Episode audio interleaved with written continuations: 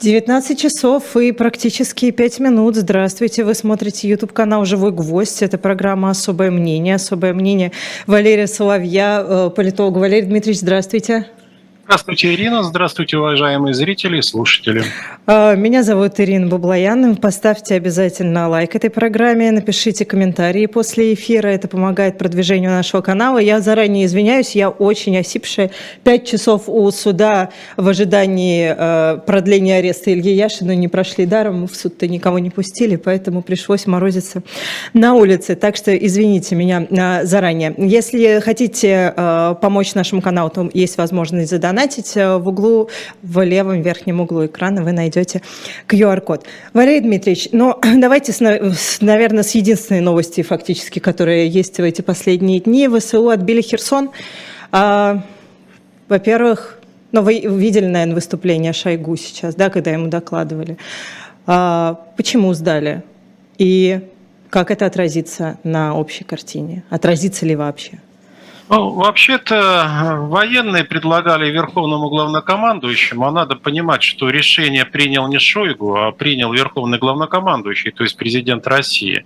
Вот военные ему еще с конца июля предлагали оставить Херсон, совершить очередной жест доброй воли, сосредоточиться полностью в Донбассе и удерживать позиции в Донбассе и прогрызаться дальше, дальше в этом направлении. С Херсона уйти, поскольку оборонять его невозможно. Что мы сейчас и увидели. Последствия это будут иметь э, какие-то кратковременные и будет иметь долгосрочные последствия. Первое и главное последствие, что президент России выглядит человеком, который проиграл конфронтацию с Украиной. Это так сейчас подается во всем мире, и это мнение, которое не удастся уже опровергнуть ни в каком случае и никак. Вот он 24 февраля ее начал, и сегодня он ее проиграл полностью бесповоротно.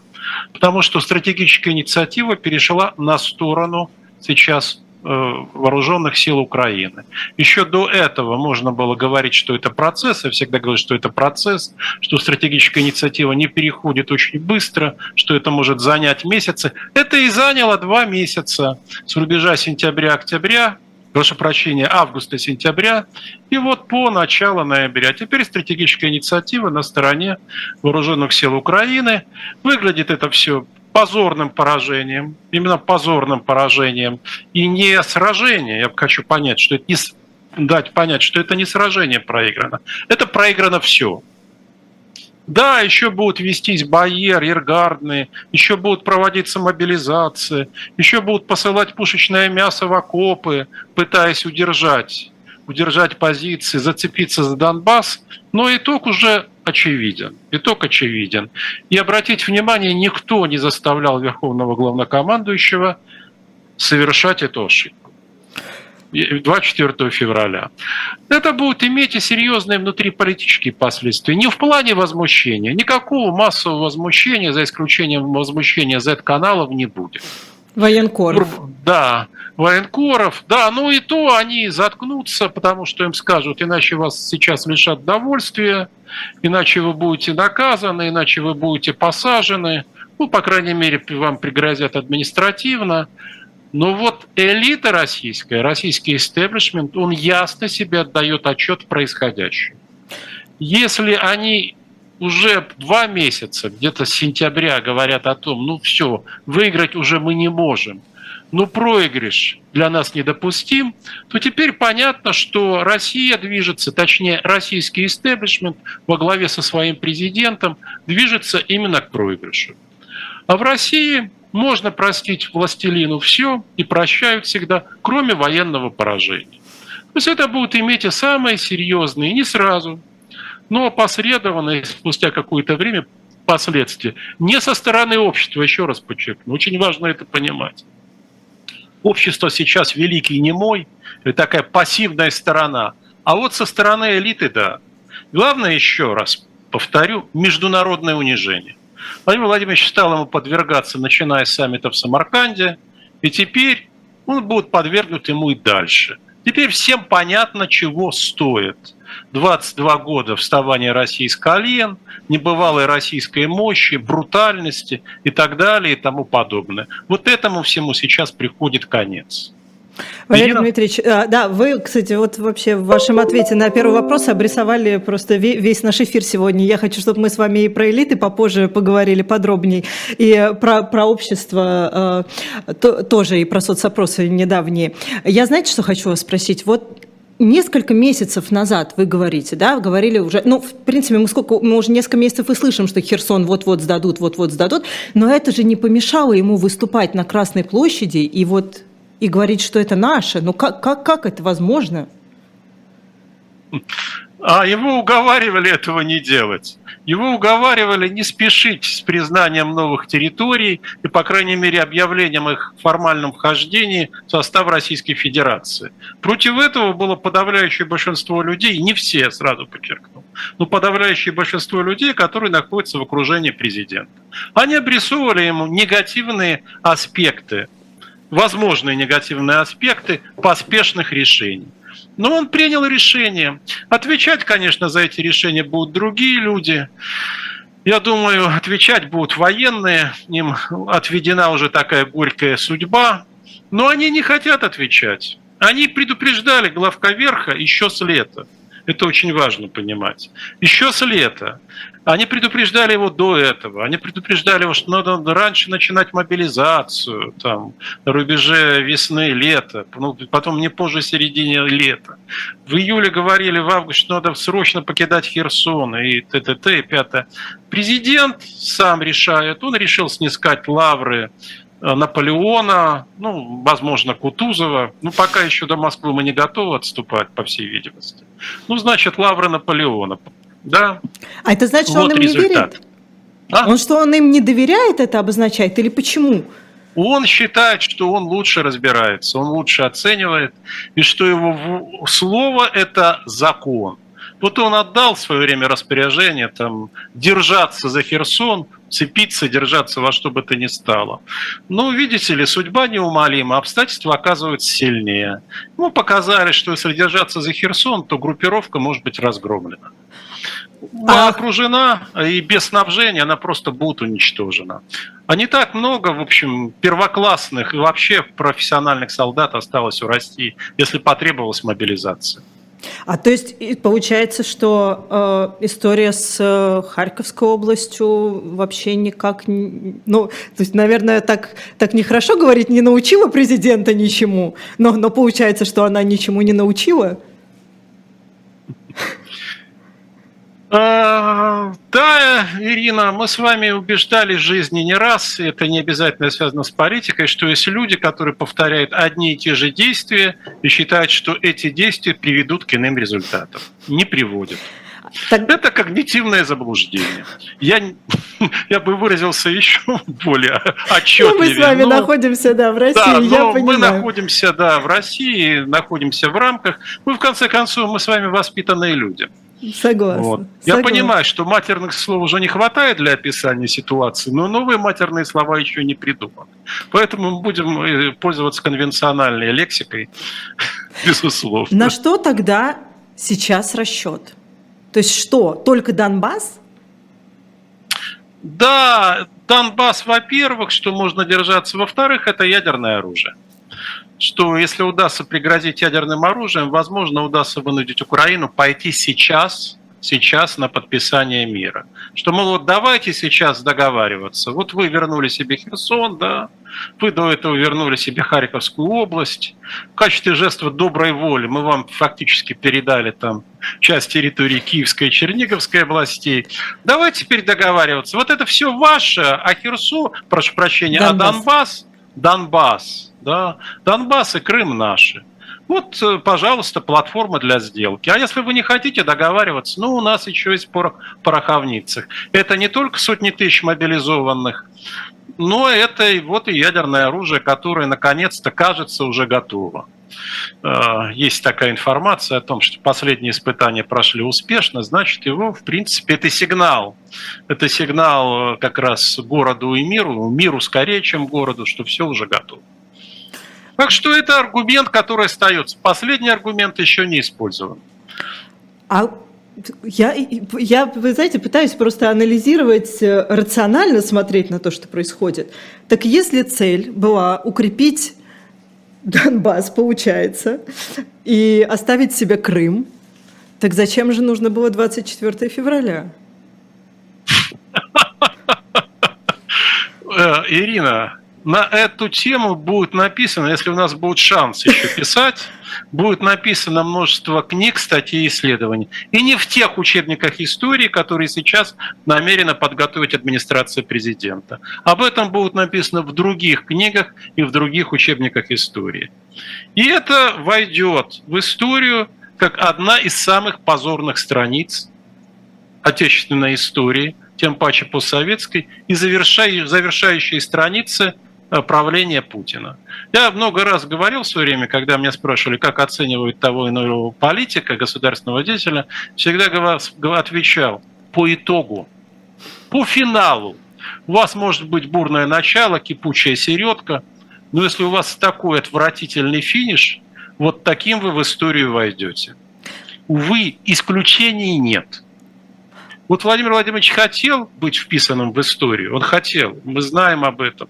У него мессианское устремление, у него сильные желания. Вот он сейчас в историю вписан. Вопрос в том, с каким знаком. А он понимает, как он будет вписан? Ну, конечно, догадывается, но он хочет обмануть судьбу, хочет обмануть историю. И более того, а том, что касается России, пропаганда настолько эффективна, что ну, об этом забудут. Ну, Херсон, ну и бог, город с таким неприличным названием, я имею в виду первый слог. Ну, зачем он нам? Ну, мы сберегли там солдат, э, замечательно, сократили линию фронта, у нас теперь такой прекрасный естественный рубеж обороны и прочее, прочее, прочее. Это удастся продать обществу. Большая часть общества, не истеблишменту ему это уже не продашь. Он теперь уже сделал для себя выводы. Выводы эти не обязательно приведут сразу к каким-то действиям, отнюдь. Но вот то, что сопровождало Путина и сопровождало обоснованно вера в его удачливость, вера в его силу, вера в его брутальность, они подорваны теперь безвозвратно среди российского истеблишмента и, естественно, среди мирового. Вот «Нью-Йорк Таймс», первая реакция «Нью-Йорк Таймс», унизительное личное поражение российского президента. Ну да, решение об операции принимал он, он несет политическую и военную ответственность за произошедшее. А на чем базировалась, вот вы сказали, вот эта вот уверенность, вера в него, она вот пошатнулась сейчас, а, а на чем она базировалась? на том, что он действительно шел от успеха к успеху. Ну разве это не правда? Ему практически все удавалось. Да, можно там обсуждать какой ценой, и объективный анализ покажет, что цену приходилось платить избыточно высокую, что это не его личная заслуга, а, допустим, заслуга мировой экономической конъюнктуры. Но в общественном мнении и в мнении элиты это не имеет никакого значения. Я прекрасно помню свои разговоры там, десятилетней давности с людьми из списка Forbes, которые мне объясняли, вот все, что ты говоришь нам, там, по поводу э, ограничения прав, свобод, разрушения институтов. Ну, знаете, та, такие э, социологические рассуждения общего плана. Это все, конечно, правильно. Чистая правда, мы все понимаем, и нам это не нравится. Но ты пойми нас. Вот я был миллионером, а стал миллиардером. Ага, но сейчас... Я стал приком. И благодаря чьей власти? Да, я понимаю. Для меня это аргумент. Вот это я понимаю классовый интерес или социальный.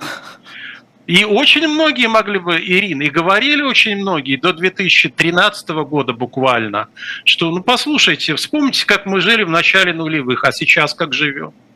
Да, мы покупаем, э, уже купили квартиру в ипотеку, строим дом, ездим отдыхать за границу дважды или трижды. Причем не в Турцию, которая была когда-то пределом мечтаний, во Францию, Италию. Дети наши поедут учиться за границу.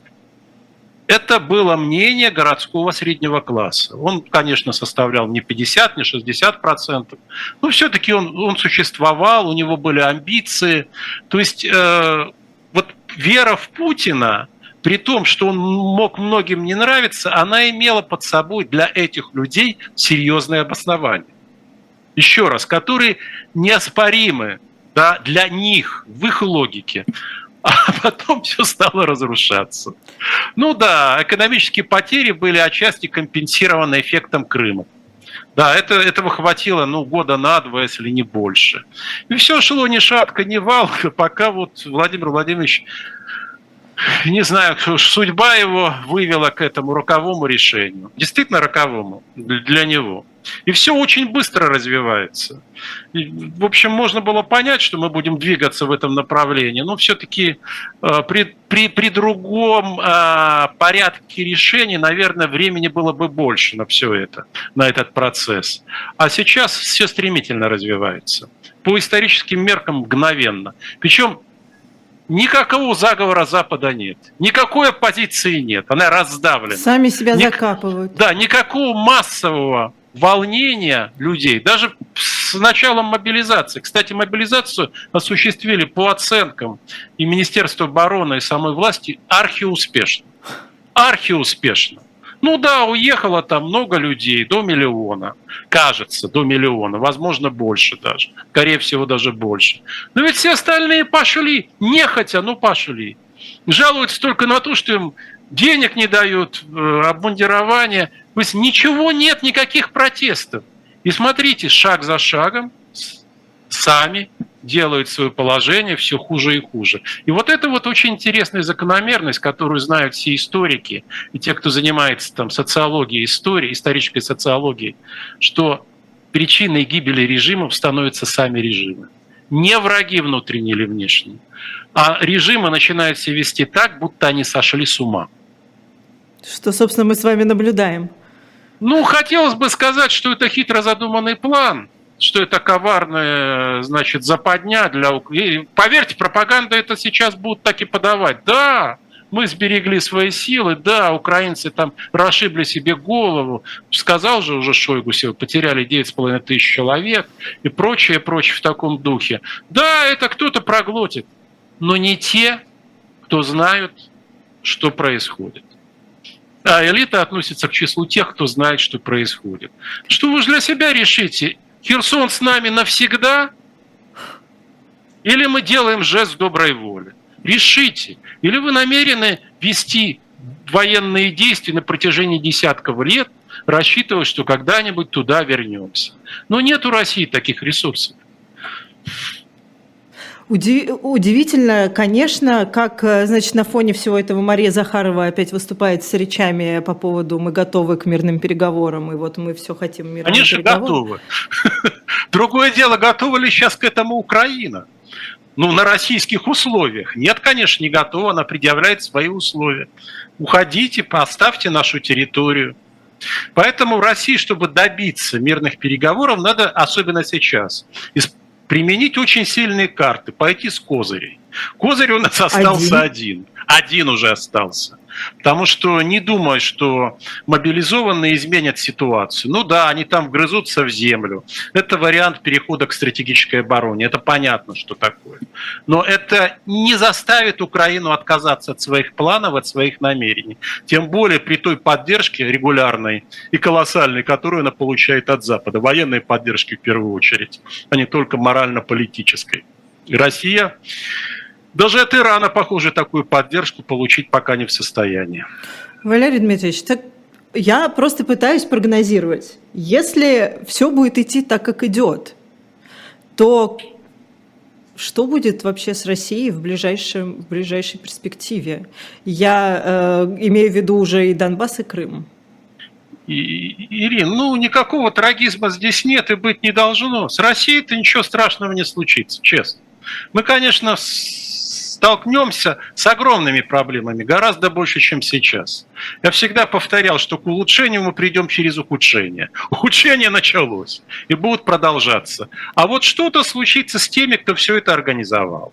Вот с ними, конечно, что-то случится. Как я буквально повторяю название знаменитого э, романа Джозефа Хеллера, что-то случилось. Что-то, ну, более-менее понятно что, но не будем пока так сказать, прояснять, потому что, возможно, э, есть нюансы, возможно, самое неожиданное развитие ситуации. Ничего, Россия не распадется, она не погибнет, да, будут серьезные социально-экономические проблемы, да, будут дезинтеграции государственной власти. Ну, посмотрите, как себя ведет Евгений Викторович Пригожин. ведет себя по-хозяйски. Да, он лоялен, безусловно, президенту, в этом нет сомнений. Но он ведет-то себя по-хозяйски, а почему? Давайте зададимся вопросом. По простой причине. Потому что президент слабеет, это все видят. Просто Евгений Викторович это почуял раньше. И он формирует ресурсы для того будущего, которое сейчас в России закладывается. Закладывается самыми разными людьми, но в первую очередь теми, кто все эти решения принял. Они решения приняли, и мы теперь движемся, я бы сказал, в предзаданную сторону. Да чего, справимся. Бывали в истории России более тяжелые времена, с более тяжелыми последствиями. Просто все это ужасно неприятно, Ирина. Получается, что 20 лет коту под хвост. Там триллионы долларов, которые были получены за счет э, экспорта сырья. Уникальные возможности. Никогда в истории России у нас не было таких хороших отношений с Западом. Никогда. Никто нам ничем не угрожал. Ну, разве что пытался навязать несвойственные нам ценности в виде однополых браков – я, правда, не видел это нигде, но, наверное, кто-то... Раз, говорят... Депутаты Госдумы, раз депутаты Госдумы приняли закон, то, наверное, они с этим сталкивались, да. я полагаю. У меня не было такого богатого опыта, как у них. Я не видел, чтобы там моих друзей и знакомых пытались оказать такое разрушающее, разрушительное воздействие. Вот все было, в общем-то, неплохо, я сказал, уникальная историческая ситуация. Никогда в своей истории, ну, по крайней мере, в истории последних 150 лет Россия не находилась в, таких, в таком уникально позитивном э, плане, в уникально позитивной ситуации. Все коту под хвост, все абсолютно. Даже, Это выброшенные годы. Даже несмотря на войну Э, Грузии, даже несмотря на Крым и отношения международного сообщества после, все равно все было в принципе, на подъеме. Еще был шанс, да, был шанс исправить. Ну, войну в Грузии вообще проглотили, давайте говорить, там все это Конечно. недолго длилось. Ну да, Грузия, Грузия, а бизнес as usual, да. Ну, 14 год, да, ну да, Крым, ну, все-таки Крым, да, он был когда-то частью Российской Федерации, ситуация неоднозначная, все не так просто. И, в общем, Запад был готов принять де-факто Крым.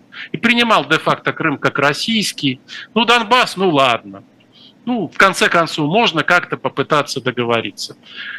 Я вам скажу так, что если бы вдруг удался этот план да, Блицкрига, и это бы приняли, были бы в ужасе, но приняли не прощают те, кто проигрывает.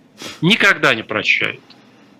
Поэтому лучше не вступать в бой, если ты не уверен в своей победе. Я вас э, последнее только об этом спрошу, абсолютно наивным вопросом, но э, он меня, правда, мучает все эти месяцы.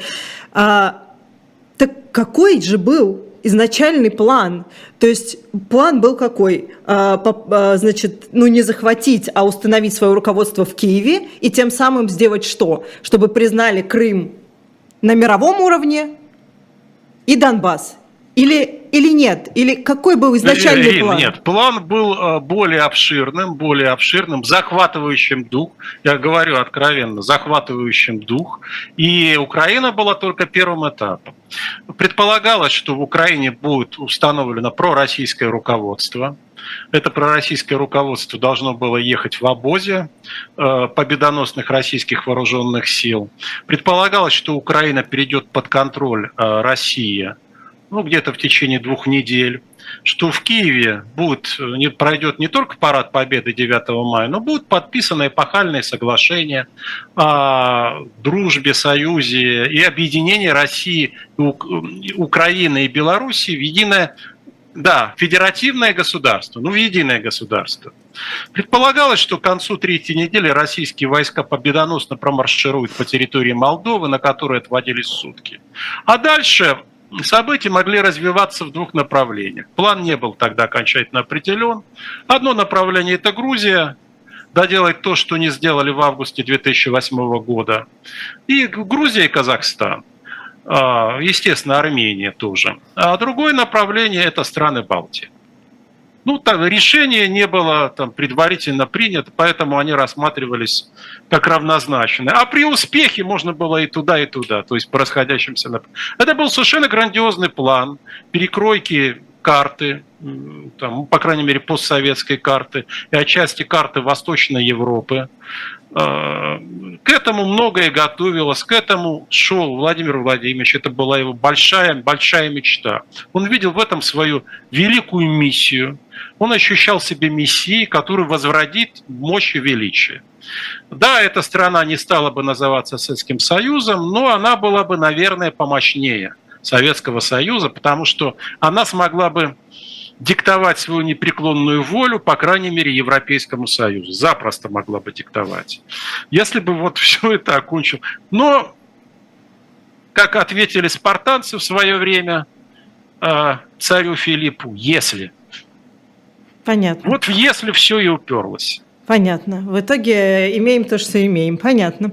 А, но а... Про, э, теперь про общество я вас спрошу. На самом деле очень коротко, потому что мы с вами видим, э, собственно, действительно, что никаких протестов нет. Но последние со- соцопросы и даже Левада-центра показали, что люди-то подустали слегка от войны и уже более-менее, как сказать, более-менее активно говорят, что хотят уже каких-то мирных переговоров. Но, Валерий Дмитриевич, вот Сейчас Херсон сдали. Гробы же будут идти? Ну, они же и раньше шли, Ирин. Они но же не шли, раньше. шли, но не мобилизованные шли. Да, ну, я думаю, что Министерство обороны признает, что гибнут и мобилизованные. Да, оно не оглашает цифры. Но ведь э, люди-то это видят. Другое дело, что если это мобилизованные из малых и средних городов, там не возникает некой острой реакции. Хотя я не исключаю, что если придет сразу, не дай бог, конечно, никому этого не пожелаешь, не дай бог это видеть, при там несколько погибших, то что-то локальное может произойти. Но именно локальное, подчеркну. Именно локальное. Потому что эти локальные протесты, они не, не сливаются в какую-то общенациональную динамику. Я склонен полагать, ну, судя по тому, как общество реагировало на мобилизацию, что вообще эта динамика возникнет только вследствие инициатив сверху. То есть, когда российская элита, а, которая вступит во внутренний конфликт, начнет призывать к обществу. И она будет призывать через немногие оставшиеся еще каналы коммуникации, через немногих лидеров общественного мнения, которые сейчас остаются. Потому что это будет э, отчаянная схватка. Это будет схватка за путинское наследство. А Путин... И за то, чтобы сохранить активы, и не только активы, очень важно, драгоценную свободу и еще более драгоценную жизнь. Вот э, я вижу, Евгений Викторович Пригожин к этому готовится. Вот я смотрю, что он делает в Курской области, Белгородской, создает лагеря для подготовки, чуть не сказал, заключенных, нет, ополченцев. Ополченцев, да. И говорит, что вот мелкий средний бизнес должен проявить свой патриотический долг в том, чтобы эти лагеря финансировать. Сегодня здесь, завтра там. А вот Беглов Значит, он у нас во главе шайки расхитителей стоит. Тут посмотрите, какие амбиции. Ну, сейчас смотрят, да, завидуют Евгению Викторовичу, завидуют, ненавидят. А придет время, когда ему будут подражать. Говорит, ну да, а чем мы хуже? Вот мы-то хуже, чем? Вот это наш край. Здесь у нас есть полк мобилизованных, да? Зачем нам их куда-то посылать. Ну, Ирина, я думаю, вы, вы все, э, ну, я не, не вы там, наши уважаемые зрители, они все это понимают. Они все, все, это, все это понимают э, и знают, к чему это идет. Ну, ну, что движемся мы в этом направлении. Ну, движемся. Еще раз подчеркну. Вектор зада, был задан действиями элиты, ее решениями. Угу. Никакие оппозиционеры, никакие враги, внутренние и внешние, ничего подобного сделать бы никогда не смогли. Никакой Навальный, Яшин и Ройзман вместе взятые с Карамурзой вдобавок, ничего такого эффекта вызвать бы не могли. Кто сейчас элита, Валерий Дмитриевич? Э, элита те, кто принимает решения. Это те, кто находится во власти. Есть э, верхний эшелон, точнее высший, это все там Ключевая группа, ну, может, полтора-два десятка человек, они известны. Есть те, кто рядом с ними. Но это не, так, не такая большая группа людей. Причем они, у них идет уже, э, говоря, опять же, слогом Министерства обороны, перегруппировка у них идет перегруппировка. Вот, это самое одни, интересное. Одни концентрируются вокруг э, клана Патрушева, а другие фокус, э, концентрируются вокруг другого клана. Кстати, они обобщенно очень называют Собянин.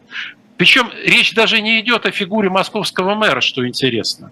Это как некая альтернатива. Слово нарицательное. Техно, да, Понятно. абсолютно верно. Это такой успешный технократ. Успешный технократ, осторожный политик, который ничем себя не запятнал и ни в чем не запачкан. Э, вот пока это выглядит так. Э, никакого заговора, естественно, нет и в помине, да, какого-то там дворцового, какого-то комплота. Но что интересно, что э, переговоры уже идут вот между этими группами. Я имею в виду теми группами, которые формируют широкие элитные фракции. Да, они встречаются не в России, они встречаются за ее пределами, что в России невозможно об этом говорить. Но это не означает, что они готовят за границей заговор. Нет. Они просто, как это, опять же, таким бюрократическим выражением можно характеризовать, сверяют стрелки. Как идут часы? Ага, часы наши движутся. У нас часы по, э, по одному времени, да, условно, идут. По лондонскому, ну, прекрасно, мы все понимаем. Или у вас по северокорейскому? Нет, по лондонскому, не, не по пекинскому, отлично. Значит, все в порядке. Мы понимаем, кто мы такие, какой мы группы крови куда нам надо двигаться. То есть есть депутатов в Польше, никакой дворцовый переворот здесь не, не пытается да ну, устроить. Причем, причем, помилуйте, какие там депутаты, бывшие депутаты? Нет. Решать здесь будут э, большие ресурсы. Вот у кого эти ресурсы есть, э, ресурсы финансовые, ресурсы в виде вооруженной силы, и ресурсы в виде связи, и ресурсы в виде внутриэлитной легитимности. Внутренних связей или международных связей? Между, э, э, здесь международные связи не нужны. Здесь надо, чтобы вас признали приемлемым. Потому что есть люди, которых не признают приемлемым ни при каких обстоятельствах. Это абсолютно исключено. Вот такие люди есть, да. А есть те, которые скажут, ну, ну, варюга, да, ну, милее, чем кровопийца. Помните, у Бродского. Да. Ну, варюги мне милее, чем кровопийцы. Ну, правда, чистая правда, да. Ну что ж, ну, с ними можно иметь дело. Вот э, там лучший бывший министр финансов, или там э, лучший мэр, или кто-то там лучший ну, театрального режиссера нет хорошо лучшего, он в эмиграции находится. Ну, в общем, люди вполне так, такие себе рукопожатные. А, но в свою очередь те, кто не рукопожатен, они говорят, ну а что это? Мы что? Мы за что боролись-то? Мы нарушали, сказать, права человека, э, защищали Родину, невзирая ни на что, и плюя на всех. А теперь вы хотите нас отодвинуть? Это наше по праву. По праву. А уж как с Западом договариваться? Поверьте, мы найдем общий язык мы решим этот вопрос, как решали все вопросы до этого. Это будет в высшей степени увлекательно, но для нас, к сожалению, очень болезненно может оказаться. Хотелось бы мне повторить знаменитую фразу, когда паны дерутся, у хлопцев чубы трещат, но это будет такой, знаете, даже не самоирония, самосарказм в моем случае. Кто э, самый близкий сейчас Путину? Патрушев? Э, Юрий Ковальчук и Николай Патрушев, да, два самых близких человека. Он их слушает? И самых влияет. Он прислушивается. Президент принимает решение сам. Он принимает решение сам, в этом смысле ему надо отдать должное. Он боится, ну, хорошо, опасается того, что им могут манипулировать, поэтому он принимает решение сам. Ага. Но эти люди могут предлагать ему те или иные варианты, они могут критически высказываться о тех его, решениях, ну, там, конечно, не, не громко протестовать, ну, выражать некоторые сомнения, что они и делали когда-то и делают и сейчас. Но решение принимает, безусловно, сам президент. То есть в этом смысле он дееспособен и он контролирует ситуацию. То есть и он, э, сейчас спрошу страшную вещь, и он управляет страной? Ну да, он управляет страной. Но при этом доверие в огромные куски ответственности другим людям. Ага. Потому что управлять страной, такой как Россия, в ручном режиме довольно сложно. Сил у него все-таки меньше, чем прежде. И у него есть одна, но пламенная страсть. Это специальная военная операция, и надо с ней как-то разбираться. Но все другое времени уже, понятно, не хватает. ну или, по крайней мере, его гораздо меньше. И напряжение, сильное напряжение. Да, есть те, кому он доверяет, от, делегирует ответственность. Но это не институты, я сразу хочу объяснить. Это не институты, это люди. Ну, то есть это, это люди... Патрушев, Ковальчук. Это, ну, Ковальчук не имеет такой ответственности, он же формально никакой должности не имеет. Если он может влиять на президента... Он, в принципе, не а, выступает да, нигде, даже да, ничего не ну, говорит. это тот же самый Бортников, э, еще несколько людей, которые могут на многое влиять. Ага. А в, в этой вот картине Владимира Путина, а какое место занимает, например, Дмитрий Медведев сейчас? такой же, как и в массовом восприятии. Точно такой же. В данном случае... Придворный шут. Структура, да, сознания, а, я бы сказал, интеллигентского класса или интеллигентских недобитков и президента угу. России, российской элиты изоморфно. Да, они воспринимают Дмитрия Анатольевича Медведева одинаково. И зря он старается. Ну, вот совершенно напрасно. Никак не может из этого амплуа выйти. Ну. Угу. А господин Вайна, которого вообще не слышно, не видно? О, он очень э, такой профессиональный, в высшей степени профессиональный аппаратчик.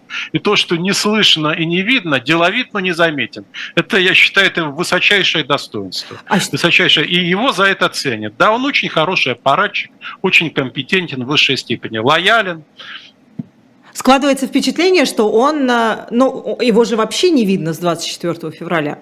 Как будто бы он хочет, чтобы с ним вообще никак не ассоциировалась эта история. Э, ничего на сей счет не могу сказать. Знаю, что он довольно тяжело переносил ковид, угу. э, там с последствиями, так что, возможно, у него были какие-то вполне себе медицинские причины для самоограничений. Угу. Ну, он, не, в общем, незаменимый человек говорят, незаменимых нет, да, ну, ну, наверное, все нет. В России все заменяемы. Э, это, это понятно. Но история нас так э, этому учит, э, и, и даже наша жизнь, личная повседневная жизнь дает тому множество примеров, что все заменяемо. И при этом очень легко. Правда, на худшее очень часто это замена на худшее. В России такой отрицательный отбор сейчас преобладает. Но очень, там во власти очень эффективные люди. Тот же Сергей Владимирович Кириенко. Следующая персона была, про которую я хотела спросить. Да, моральную сторону э, его действий, он в высшей степени эффективный администратор. За это Путин его ценит. Он изобретателен, у него творческий ум можно обсуждать, на пользу или во зло идет это творчество, но у него действительно такую. Он прекрасный организатор. В общем, все, все, все при нем. И он э, тоже смотрит в будущее. Он не считает, что его карьера, она заканчивается здесь и сейчас. Другое дело, что ему очень трудно будет пролонгировать себя в будущее. Это все-таки должна быть путинская система, угу. хотя бы и без Путина. Угу. Да? Я вот считаю, что ее очень трудно сохранить. Понимаете, систему надо передавать на пике могущества. Я полагаю, что Путин из этого исходил, когда начинал операцию 24 февраля. Что на пике могущества, славы, всемирной славы я достигнув небывалого в истории успеха, там, самый успешный из всех российских царей, я передам власть. Тогда да, система будет так после пользоваться... Крыма надо было, Валерий Дмитриевич. Эх, эх, это, знаете, по-моему, Кант говорил, что главное в профессии политика – это вовремя уйти. А в одном советском комедийном фильме еще 30-х годов говорил, что главное для святого и вора – вовремя смыться. Но никогда ни политики, ну, за редчайшим исключением, ни святые, ни воры вовремя не уходят, не останавливаются, за редчайшим исключением. Конечно, вы правы. Можно было на пике славы, 15 году, в 16 любви. да. И можно было, конечно, и до этого, и до Крыма еще. И сейчас бы все говорили, о, при Путине-то, да, это э, э, сейчас это не то, что было. Вот тогда-то мы всему миру показали, ого-го, как нас уважали, боялись. Ну, видите, история, к сожалению, не оставила шанса на альтернативу. Еще про несколько фамилий у вас спрошу. А, Министерство иностранных дел, Сергей Лавров, они сейчас Путину вообще зачем? Ну, во всякой стране есть Министерство обороны, есть Министерство иностранных дел. А другое дело, что а, это министерство не оказывает влияния на принятие внешнеполитических решений, но это уже давно происходит. Э, насколько я знаю, по крайней мере, с 2014 года точно, может быть и раньше. Это первое. Ну, Второе. Видимость они неплохую показывали, по крайней а, мере. Второе, а, это министерство играет важную роль во внешнеполитической пропаганде сразу подчеркну. Угу. Этим занимается не только госпожа Захарова, может быть, у нее первая скрипка в данном смысле, ну и там другие высокопоставленные и не очень функционеры министерства эту роль играют. А, Лавров давно хотел уйти в отставку. Кстати, как и Бортников. Они просились у президента. И он им даже в прошлом году туманно пообещал, что, мол, после парламентских выборов я вернусь к этому вопросу. Угу. Ну вот вернулся, видите? Всех помазал. Да, да с, этой, с этой галеры, с этой галеры уже не спрыгнешь. Угу. Уже прикован к ней, пусть золотой, но цепью. Так, стокгольский синдром. Так бы они ушли бы, наслаждались бы сейчас жизнью. Ну, мемуар бы не писали, но, но наблюдали за тем, что и как происходит. Послом где-нибудь что... прекрас... в какой-нибудь прекрасной стране. Да и даже и в России. В России прекрасная страна, много мест очень хороших. И отнюдь не только на Рублевке, есть и другие места. Поживописнее, ну, согласна с вами. Что? Поживописнее, говорю, есть другие места, Есть поживописнее, да. Ну, инфраструктуру, конечно, развивать надо. Но сейчас у нас туризм почему-то исключительно в военных автомобилях развивается. Да. Бронетранспортеры, танки, военные автомобили. Преобладает такой специфический корпоративный туризм, я бы сказал. Поэтому соответствующее ведомство и, и прекратило свое существование. Ну и две фамилии буквально у меня осталось. Про одну мы с вами сегодня, вы уже, не, конечно, упоминали не один раз. Это Пригожин и Кадыров. А, как, какие места у них сейчас? И какие у них взаимоотношения? Ну, формально у них хорошие взаимоотношения. Они друг друга риторически поддерживали в нескольких случаях. Какие фактически, я не знаю. И более того, это не имеет никакого значения, какие у них отношения сейчас, важно, какими они будут в момент кризиса. То, что между ними может возникнуть альянс, я этого не исключаю, но я бы сказал, что альянс скорее окажется ситуативный, чем стратегический. То есть вот на какое-то время он может возникнуть, какую-то ситуацию, стратегическим вряд он окажется. А, потому что я думаю, что они будут придерживаться разных стратегий в кризисе. Для Рамзана Ахматовича очень важно сохранить контроль над Чечней. Очень важно сохранить. Соответственно, его задача, несмотря на некое общефедеральное реноме, скорее локальная. Угу. А у Пригожина, мне кажется, другая амбиция, судя по тому, что и главное, как он делает, как он успешно занимается пиаром и ЧВК «Вагнер», и собственным пиаром, какие заявления он делает.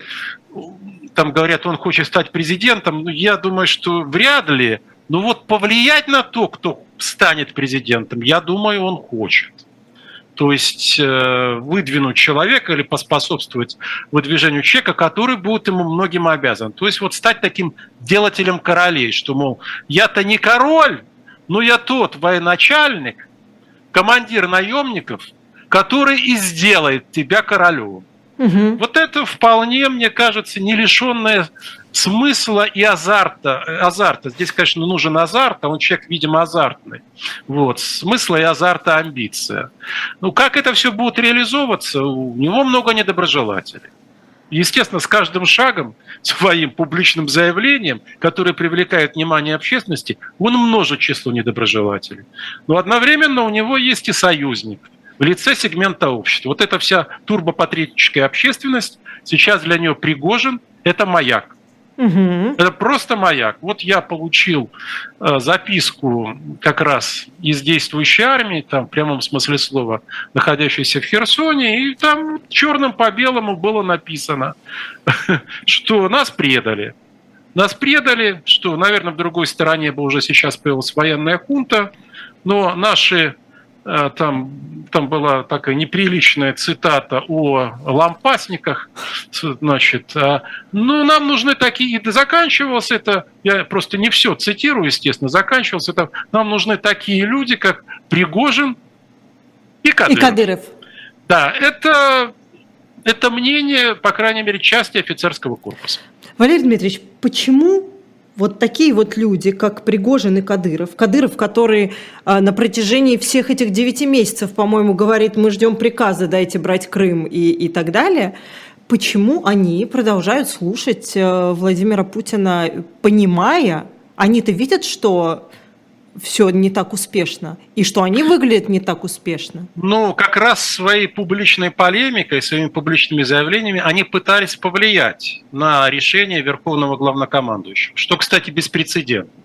И никто другой такой возможности не имеет. Они имеют, они этой возможностью воспользовались на 146%.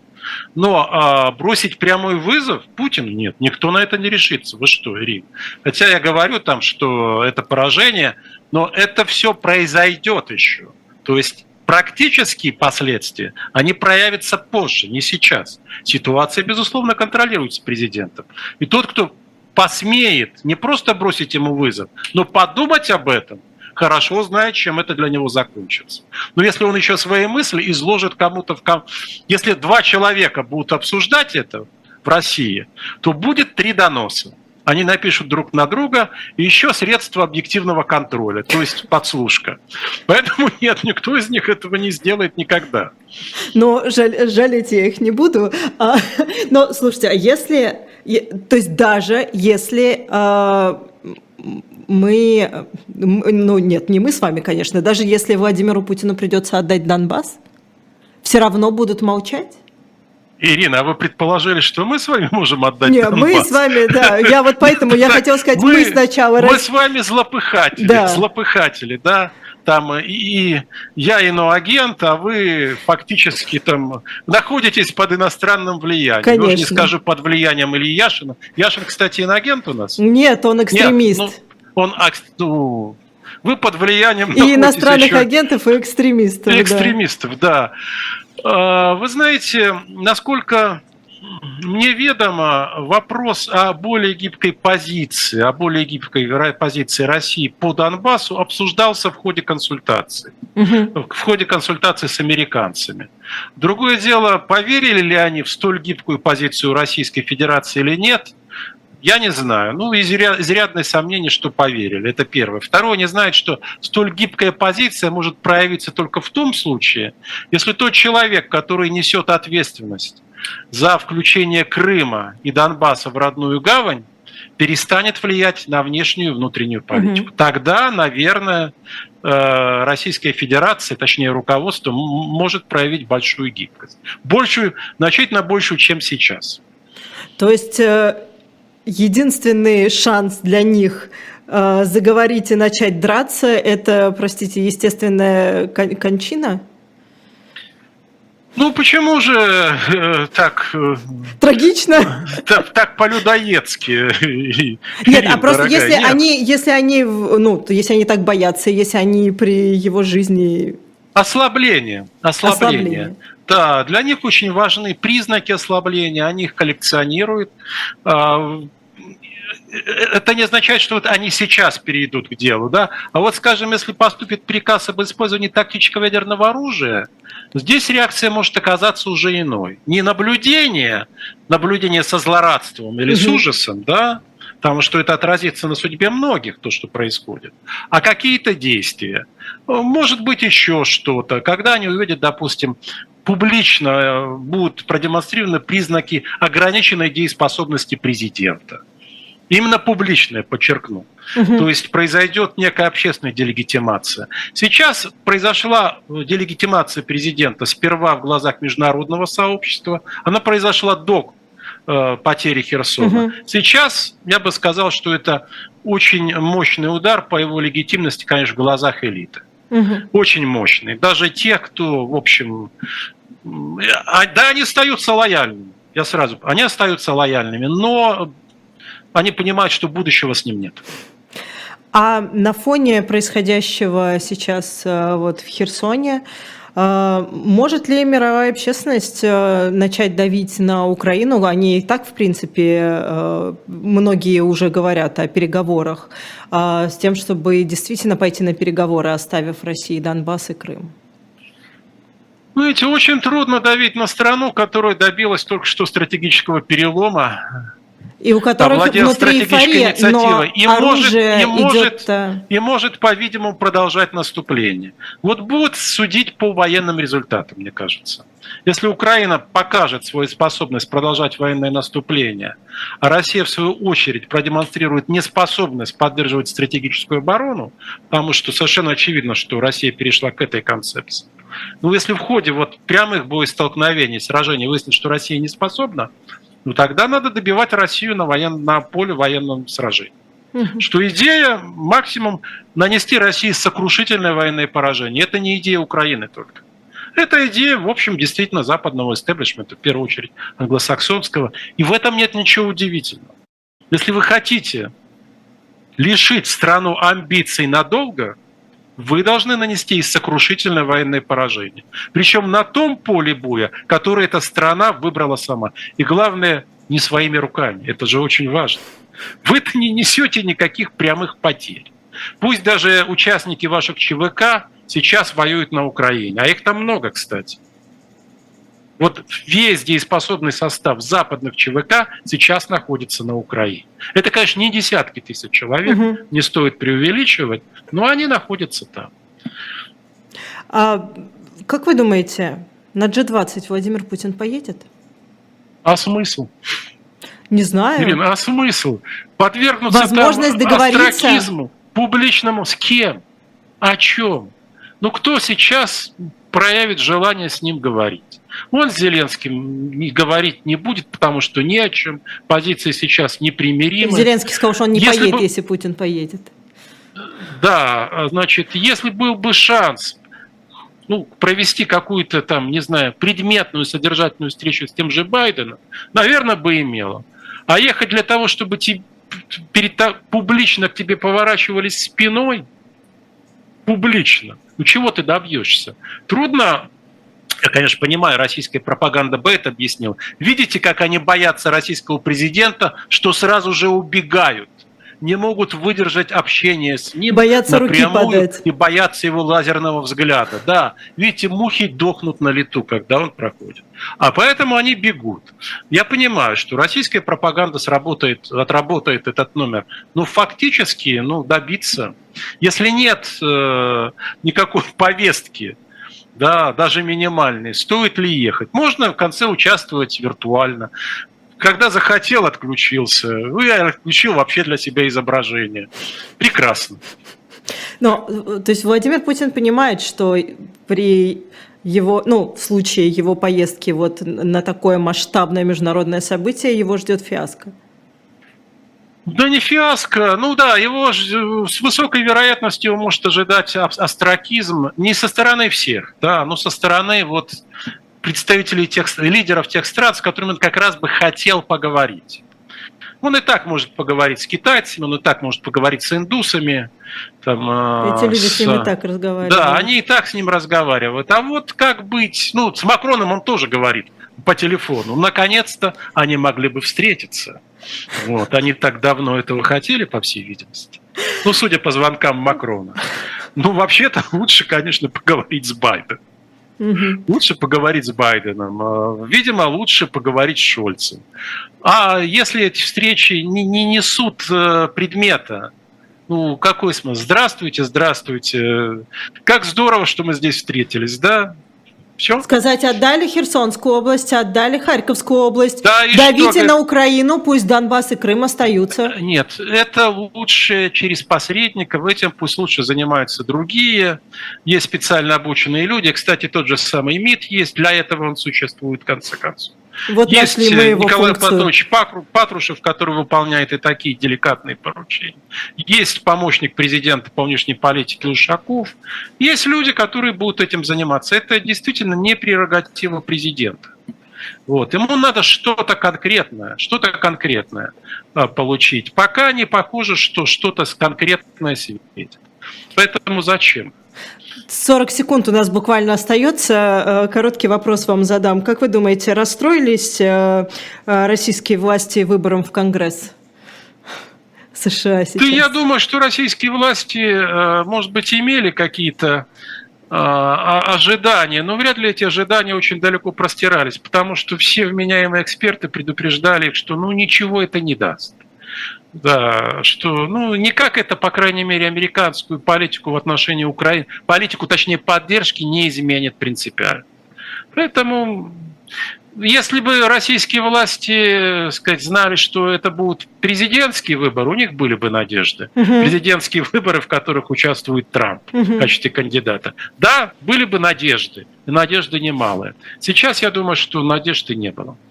Спасибо большое, политолог Спасибо Валерий Соловей. Меня зовут Ирина Бублаян. Вы смотрите YouTube канал «Живой гвоздь». Непременно поставьте э, лайк и зайдите на shop.diletant.media. Вот я вам показываю книги Эдварда Родинского. Еще можно успеть купить. Спасибо большое, Валерий Дмитриевич.